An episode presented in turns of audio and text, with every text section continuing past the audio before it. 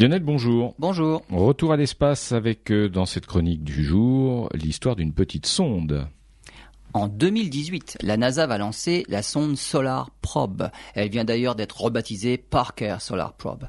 Son objectif, comme son nom l'indique, eh ben, le Soleil. En s'aidant de la gravité de Vénus pour modifier sa trajectoire, la sonde doit se placer sur une orbite très elliptique qui l'amènera à passer à seulement 6,2 millions de kilomètres du Soleil. C'est sept fois moins que la sonde Helios 2 en 76 qui, elle, ne passait qu'à 43 millions de kilomètres au plus près. À cette distance, Parker Solar Probe pourra étudier la couronne solaire, l'origine du vent et des éruptions solaires. C'est un flot de particules qui est émis par le Soleil. On ne comprend pas encore non plus comment la couronne peut atteindre des températures de l'ordre de 2 millions de degrés alors que la surface du Soleil n'est qu'à 5800 degrés.